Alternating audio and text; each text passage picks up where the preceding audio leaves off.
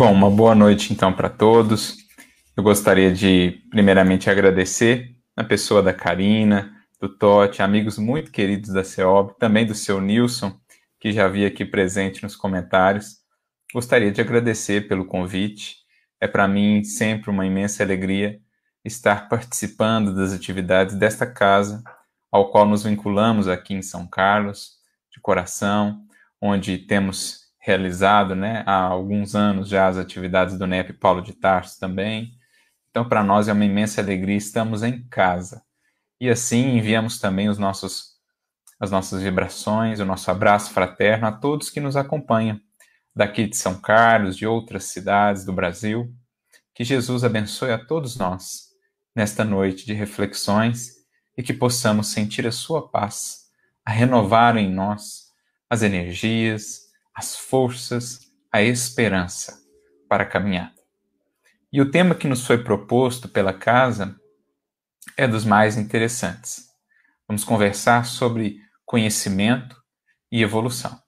Naturalmente, aqui, à luz da doutrina espírita, que nos abre um painel majestoso em torno desse assunto, evolução. Quando falamos de evolução aqui à luz da doutrina espírita, não falamos apenas do aperfeiçoamento, do desenvolvimento das formas do mundo, porque alguém poderia se lembrar do trabalho de Darwin, por exemplo, que estudou essa teoria da evolução das espécies e tudo mais, nesse aperfeiçoamento gradativo na seleção, no trabalho aí da natureza, de aperfeiçoamento dos corpos, das formas e, naturalmente, dos princípios inteligentes em evolução, nos reinos anteriores à humanidade e também de nós, né, espíritos em evolução, que viemos passando por todas essas etapas, viemos aí nos revestindo diversos corpos até chegar ao patamar em que hoje estamos. Temos obras muito interessantes que vão tratar desse assunto, por exemplo, na doutrina espírita, conectando esse aspecto da evolução mais em sentido material com o aspecto que a doutrina espírita então agrega a esse tema, o aspecto da evolução espiritual. Então a gente tem várias obras na doutrina que vão trabalhar, dessa, é, vão trabalhar essa evolução anímica, esse processo de desenvolvimento. Gabriel Delane é um dos que vai tratar muito sobre esse assunto, o próprio Leon Denis menciona. Nós temos uma obra magistral de André Luiz, que embora tenha aí os seus desafios, né, porque trata de, de temas, de assuntos diversos, num certo sentido até complexos, mas é muito bela a obra no seu todo, porque ela nos traz esse encadeamento do que é esse processo maravilhoso de evolução, a perfeição da lei divina, que faz com que o próprio ser, ao longo dos evos, vá pelos processos de vivência, de experiência, mais tarde, quando entra no reino hominal de escolha, né, de exercício do livre-arbítrio, o próprio ser vai então se construindo, se aperfeiçoando, se fazendo, como diz o Espírito de Verdade, o artífice da sua própria imortalidade. Então é a obra Evolução em Dois Mundos, psicografia de Chico Xavier, André Luiz é o espírito que nos traz.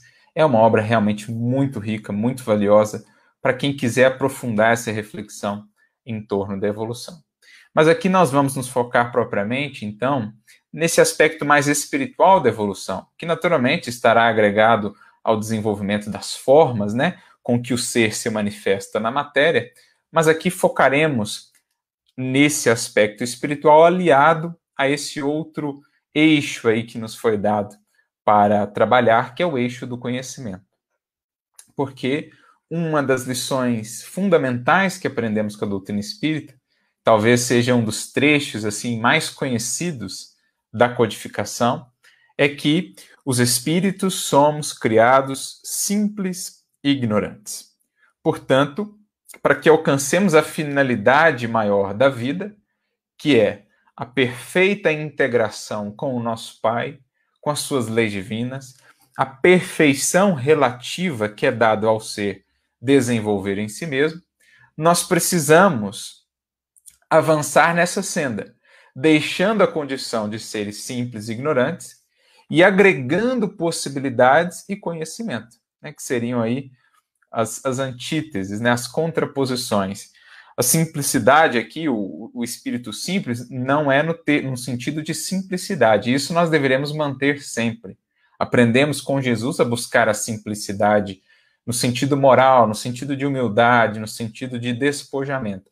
O simples a que fazem referência ali os espíritos é com poucas possibilidades ainda, com poucas habilidades desenvolvidas, com poucos potenciais já trabalhados e desenvolvidos no tempo. Então, para que a gente possa alcançar a finalidade da criação, alçando-nos a patamares, por exemplo, que Jesus, um espírito puro, já alcançou e que ele reflete para nós, então, na sua vida, configurando-se como esse modelo, nós precisamos avançar em oposição à condição de simples ignorantes, adquirindo complexidade no sentido de agregando possibilidades, potências, habilidades e conhecimento, libertando-nos das sombras da ignorância.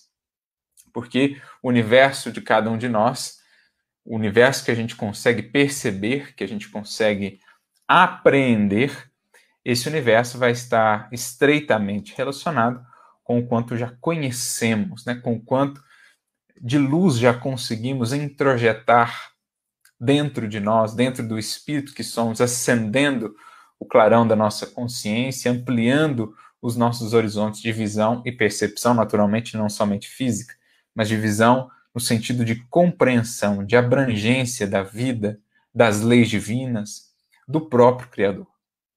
Então, evoluir é isso, é agregar conhecimento e agregar possibilidades, agregar habilidades, agregar potências.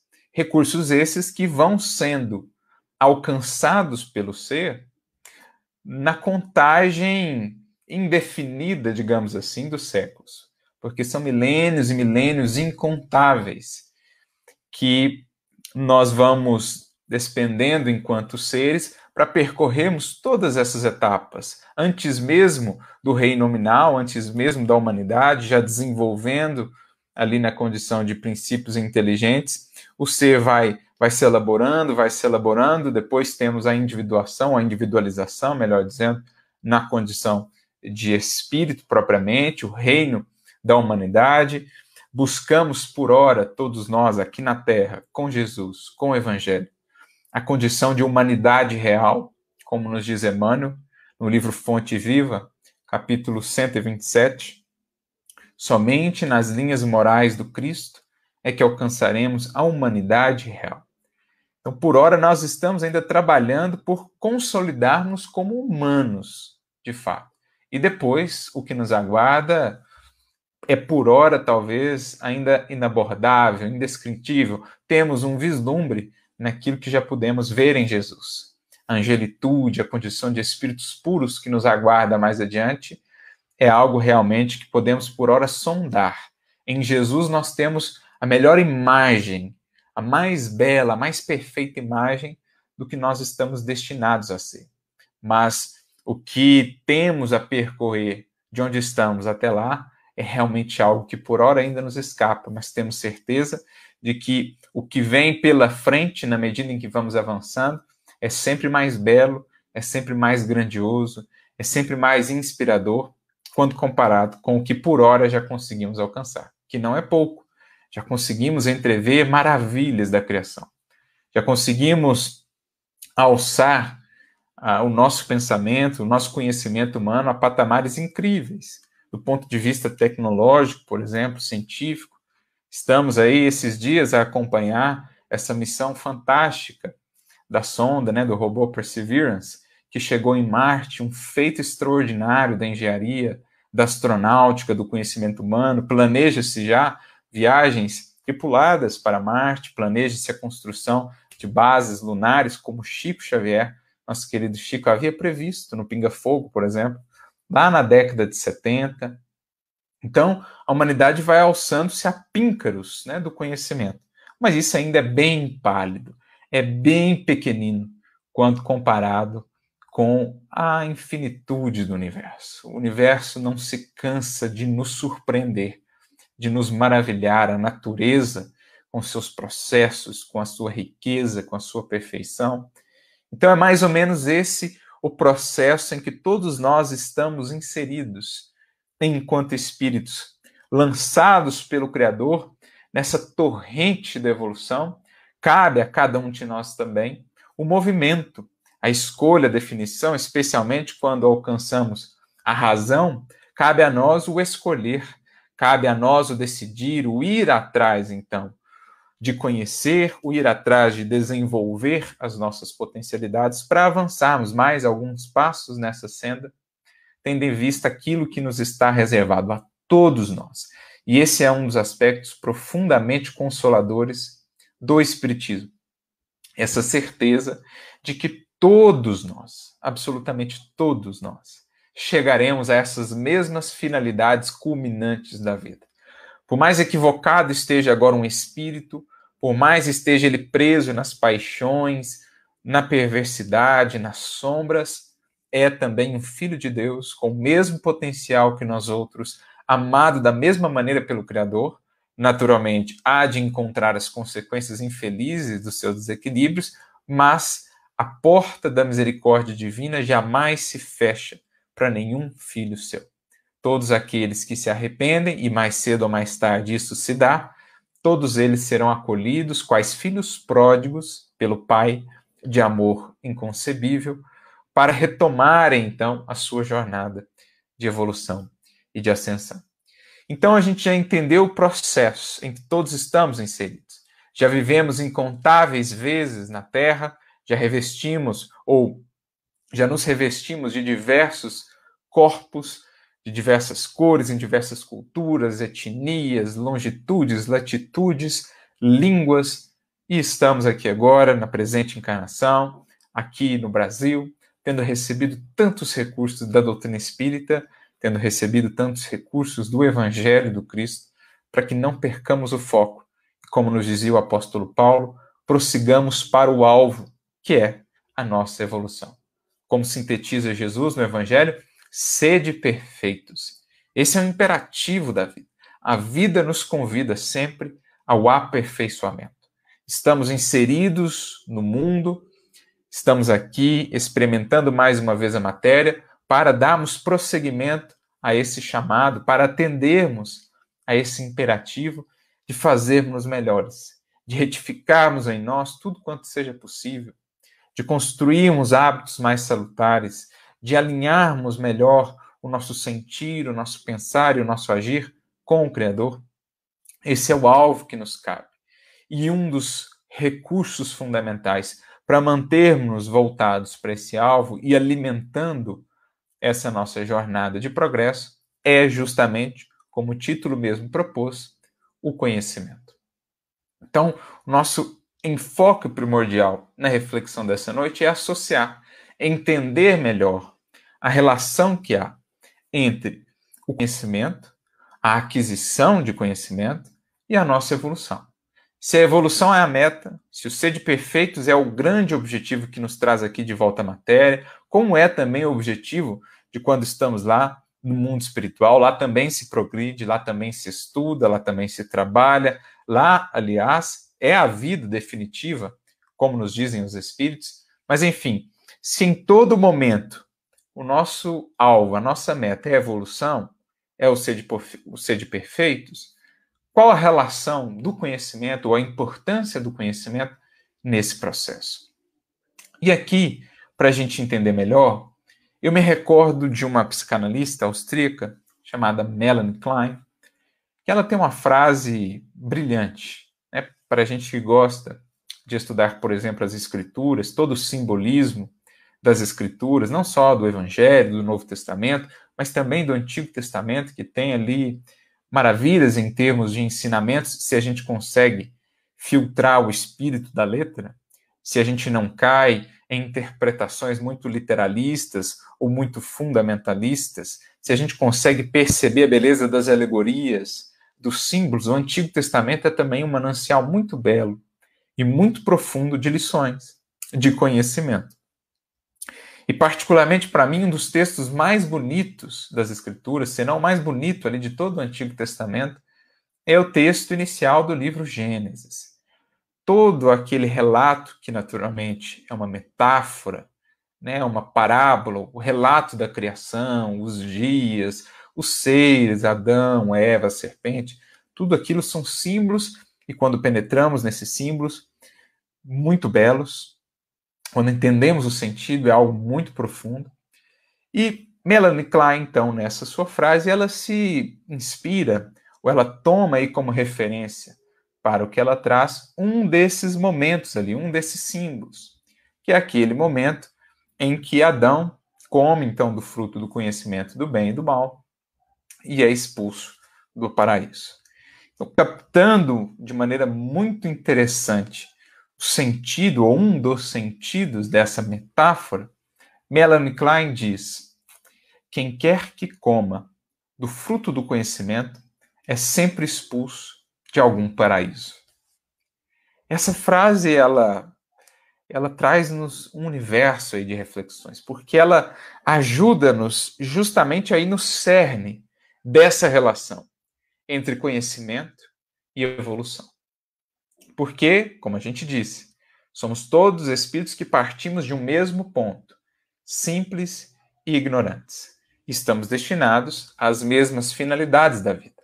Só que cada um de nós está num degrau dessa jornada de ascensão. Aliás, aqui poderíamos lembrar um outro símbolo muito interessante também do Antigo Testamento, a, a escada de Jacó, aquela escada que ele vislumbra, né? conectando-se lá ao céu, ela pode ser entendida como representando esse processo de evolu evolução dos seres. É o que Kardec mais tarde vai trabalhar no Livro dos Espíritos, das questões 100 em diante, quando ele fala da escala espírita.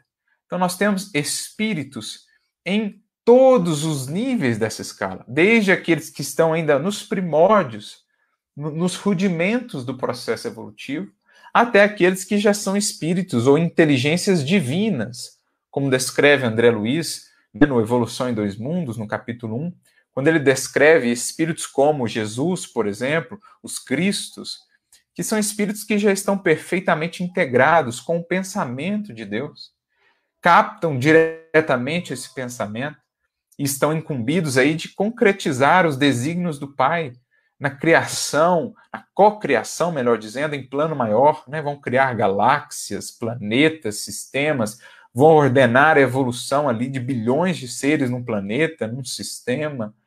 Então são inteligências divinas que já estão lá nos nos píncaros dessa escada ascensional aí de Jacó. Uma escada, em verdade, que não tem fim, porque por mais que um espírito tenha avançado, o que o separa do infinito, do absoluto, que é Deus, é ainda infinito. Então, são algumas reflexões que nos dão a dimensão do que é esse processo. Mas, enfim, percebemos que estamos todos, ou cada um de nós, em algum degrau dessa jornada. E o evoluir será justamente naquele degrau em que estamos, que nos dá uma certa visão do universo, uma certa compreensão da vida, um certo conhecimento de nós mesmos, né? Ele está associado ao degrau em que estamos. Vamos, nessa condição em que estamos, enfrentar problemas, desafios, lutas, provas, que vão justamente servir de estímulo para que busquemos o conhecimento para solvê-los e busquemos desenvolver habilidades, agregar valores em nós para superá-los. Então, a evolução se dá nesse, nesses termos, digamos assim. Nós temos os estímulos, que são as experiências, que são as lutas, que são os conhecimentos que nos chegam, que nos fazem então alçarmos a um novo patamar, a um novo degrau que ampliará então a nossa compreensão da vida, de Deus, de nós mesmos, mas que pode ser aperfeiçoada, sempre pode ser aperfeiçoada. Porque, por mais que tenhamos subido, há sempre, quando comparamos com o Criador, há sempre ainda o que melhorar. É por isso Jesus traz para nós aquele, aquele loop, né, aquela orientação. Sede perfeitos, como perfeito é o vosso Pai. Naturalmente que nenhum ser será perfeito como perfeito é o Pai. Ele poderá se inspirar nos atributos do Pai para melhorar na posição em que está. Quando ele melhora, ele compreende melhor o Pai. Então, os seus modelos, digamos assim, as suas metas, os seus ideais sobem um pouco mais. Ele se aperfeiçoa, compreende melhor o Pai, os atributos a alcançar se aperfeiçoam também, se elevam um pouco mais, e assim vai, e assim vai, indefinidamente. Então, assim se dá a evolução. Assim se dá a evolução. Mas retomando a frase, então, de Melanie Klein, o que acontece é que muitas vezes nós chegamos num degrau deste e paramos, estacionamos, porque temos essa tendência, no estado em que ainda estamos, espíritos muito imperfeitos que somos, muito distantes ainda da condição de espíritos superiores, que já não têm mais aí paixões, que já estão mais conscientes do que a vida, das leis divinas, do serviço que lhes cabe prestar na harmonia do universo. Como ainda estamos distantes dessa ocasião, muitas vezes nos apegamos ainda às ilusões da matéria, às efemeridades, né, aquilo que é breve, aquilo que é transitório, as paixões. Vamos nos mantendo estagnados às vezes, uma encarnação inteira, por muitos anos, muitas encarnações. De modo que a espiritualidade vai nos trazendo recursos para nos estimular, para que isso sirva de aguilhão para que possamos progredir. E um desses recursos, além das provas, dos desafios, das lutas, é o conhecimento. O conhecimento que nos visita através de um livro, através de um diálogo com alguém, de uma palestra. É o conhecimento que chega e gera, então, essa expulsão de um paraíso. Qual o paraíso? O da acomodação, o daquela visão limitada que a gente estava ali meio acomodado com ela, com os hábitos infelizes, com as paixões. A gente estava vivendo aquela estreiteza da vida. Vem o conhecimento, abre horizontes. E em abrindo horizontes, em clareando a consciência, a gente não consegue mais repetir alguns padrões sem que aquilo gere incômodo. Então é o que a gente ouve muito, né, na doutrina espírita, o indivíduo começa a estudar, começa a conhecer, parece que as coisas se tornam mais difíceis, parece que a luta se torna ainda mais intensa. Por quê? Porque agora ele está conseguindo ver algo, aspectos que antes ele não via, especialmente em si mesmo. À luz dos conhecimentos que recebe, que, digamos assim, assopram a chama da sua consciência, clareiam o seu mundo interior, a sua percepção de si mesmo e da vida, ele consegue identificar agora em si hábitos, posturas, condutas que já geram agora um incômodo, porque ele ampliou a sua percepção. A sua sensibilidade para a luz vai se desenvolvendo. E ele vai vendo que não dá mais para manter-se naquela condição de estagnação, porque isso agora gera, diante da consciência, um incômodo, um chamado a progredir. Então é mais ou menos esse o processo que o conhecimento vai operando em nós e por isso vai ele nos estimulando na senda do progresso, na senda da evolução. A luz que se faz amplia horizontes, esses horizontes como que nos chamam, nos convidam a deixar os horizontes mais estreitos em que estavam antes. A luz que se faz dentro de nós clareia aspectos obscuros do nosso ser, cômodos meio escuros da nossa casa mental e a gente vê então a bagunça que ali estava, mas que agora precisa ser organizada. Não dá mais para conviver com aquilo sem que isso nos gere incômodo, sem que isso nos gere aflição. Por isso, quanto mais vai conhecendo, mais o espírito vai sendo impelido, embora muitas vezes resista, né? Pela preguiça, pelo orgulho, pela vaidade, mas cedo, cedo ou tarde a voz da consciência se faz muito imperativa e ele sente a necessidade de progredir, de arrepender-se de algumas posturas até ali, de alguns atos, cedo ou tarde o espírito acaba cedendo e acaba então avançando, deixando esse paraíso para buscar um outro patamar dos degraus aí de evolução, para que nesse novo patamar possa aprender, compreender novos valores, novas perspectivas, não venha estagnar novamente, por isso o conhecimento lá estará de novo mais abrangente, mais desenvolvido ainda, para expulsá-lo desse novo paraíso e assim sucessivamente, até que alcancemos um dia o paraíso da condição de um espírito puro. Né? Um espírito que já está em perfeita integração com o pensamento, com o sentimento de nosso Pai. Eu e o Pai somos um, diria Jesus. Esse é o paraíso da perfeita comunhão, o estado de felicidade inalterável de um espírito puro, como nos descreve os benfeitores. Até lá, seremos expulsos muitas, muitas vezes dos paraísos ilusórios que criamos pelo conhecimento que nos visita. Alguém poderá pensar, então é melhor não conhecer se o conhecimento gera aflição, angústia, mas convenhamos, Não é muito pior permanecer cativos de nossas paixões e das ilusões? A felicidade real só há no contato com a verdade, a liberdade real, já dizia Jesus, só há no contato com a verdade. Conhecereis a verdade e ela vos fará livres. A vida das sensações transitórias é muito pobre diante da vida que nos espera. Então, fugir do conhecimento a pretexto de mantermos nesses paraísos ilusórios é abrir mão do verdadeiro paraíso, da verdadeira liberdade, satisfação interior, da felicidade real.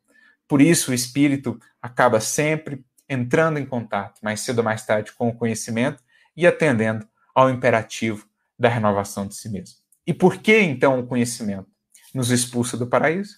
Justamente por isso porque nos faz compreender melhor a lei divina, melhor a nós mesmos e o que é preciso, então, para alinhar o que somos com o que a lei divina nos propõe sejamos. O que somos agora e o que deveremos ser amanhã, tendo, naturalmente, em Jesus esse grande referencial dessas leis que estão também na nossa própria consciência. Por isso, me recordo aqui de uma questão que está no Livro dos Espíritos, na questão 780, Kardec fala do progresso moral, do progresso intelectual, e ele diz, né, na questão 780, se o progresso moral intelectual, se há uma relação entre eles, os espíritos respondem que o progresso moral decorre do progresso intelectual. Então, o desenvolvimento do sentimento, da moralidade no espírito é uma decorrência do conhecimento, do progresso intelectual, porque nesse processo que a gente falou, ele é impelido a sair daquele paraíso, a renovar-se, para alinhar-se agora àqueles novos conhecimentos, e isso representa mudança também no campo do sentimento ou da sua moralidade. Mas é uma decorrência. E aí Kardec pergunta, então, querendo aprofundar a questão, como se dá isso? Como o progresso intelectual engendra o progresso moral? Então, como o conhecimento ele gera realmente a evolução nesse sentido mais abrangente, que não é simplesmente conhecer ou ilustrar o conhecimento, mas é renovar o ser. E não há renovação, não há evolução de fato sem progresso moral do espírito também. Então, Kardec pergunta isso e os espíritos respondem na mesma linha do que Melanie Klein magistralmente sintetizou para nós. Eles dizem assim: tornando compreensíveis o bem e o mal Olha o símbolo, meus amigos. Qual é a, o fruto que Adão comeu? Fruto do conhecimento do bem e do mal. Os espíritos, na questão 780A, 780A dizem o progresso intelectual, o conhecimento, torna mais compreensíveis o bem e o mal, e desde então o homem pode escolher, ou seja, capacita melhor o espírito para as escolhas, porque ele está informado melhor das consequências. Ele está informado que existem leis. Ele ouve o relato dos espíritos que voltam para falar sobre as suas experiências e as consequências dos seus atos. Então, quando a gente fala do conhecimento espírita, do conhecimento das leis espirituais, estamos a falar disso. Então, ele nos capacita melhor a escolher.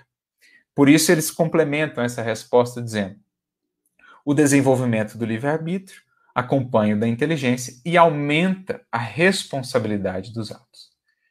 Então, compreendendo melhor o bem e o mal, as leis divinas, o Criador, o propósito da vida, nós estamos mais qualificados para escolher, mas também mais responsáveis na escolha. De modo que, se insistimos em fazer as escolhas erradas, a consciência agora nos cobrará mais, e por isso o incômodo, por isso a expulsão do paraíso, porque uma consciência mais esclarecida, menos embrutecida ou embotada, ela é mais sensível, ela nos pede mais, pois já dizia Jesus na frase do Evangelho, né? A cada um, segundo as suas obras, ou muito se pedirá também, no mesmo sentido, a quem muito recebeu. Então, quem mais luz tem, quem mais tem essa percepção, lhe será cobrado de maneira condizente. Por isso, assim vai se dando essa interrelação entre conhecimento e evolução, que vai, aos poucos, nos aproximando essa interação das finalidades maiores da vida, né? da alegria, da felicidade, das potencialidades que todos temos a desenvolver. Mas é preciso frisar aqui que para evoluir não bastará conhecer, mas sim aplicar esse conhecimento da melhor maneira. Paulo mesmo dirá na sua carta aos Coríntios, capítulo 8 da primeira carta, no versículo 2, se não estou enganado, ele dirá que não basta saber, é preciso saber como convém. Ou seja, o conhecimento por si, descolado, digamos assim, desse movimento de renovação moral, ele pode gerar muitos males para o espírito e para aqueles ao seu redor. Basta ver que as maiores calamidades do mundo ainda são produzidas, em sua generalidade, por grandes inteligências. As guerras, os processos de tirania, de corrupção e etc. Por trás, muitas vezes, temos inteligências com grandes capacidades, mas de consciências ainda feridas, consciências ebotadas, relutam ainda em reconhecer que haverão de deixar esse paraíso e lidar aí com toda uma série de dores para resgatar.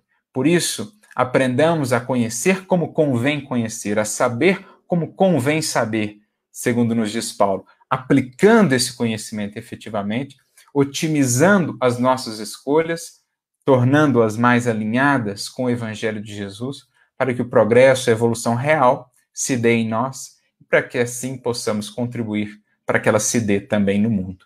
Porque só assim alcançaremos um dia a condição de uma humanidade realmente evoluída, Assim, realmente, poderemos alcançar um novo patamar no que diz respeito à humanidade, porque, como nos diz Kardec, mais uma vez, na questão 793 do Livro dos Espíritos, ele pergunta aos benfeitores: por que indícios pode-se reconhecer uma civilização completa? E os Espíritos, então, nos responderão: pelo seu desenvolvimento moral.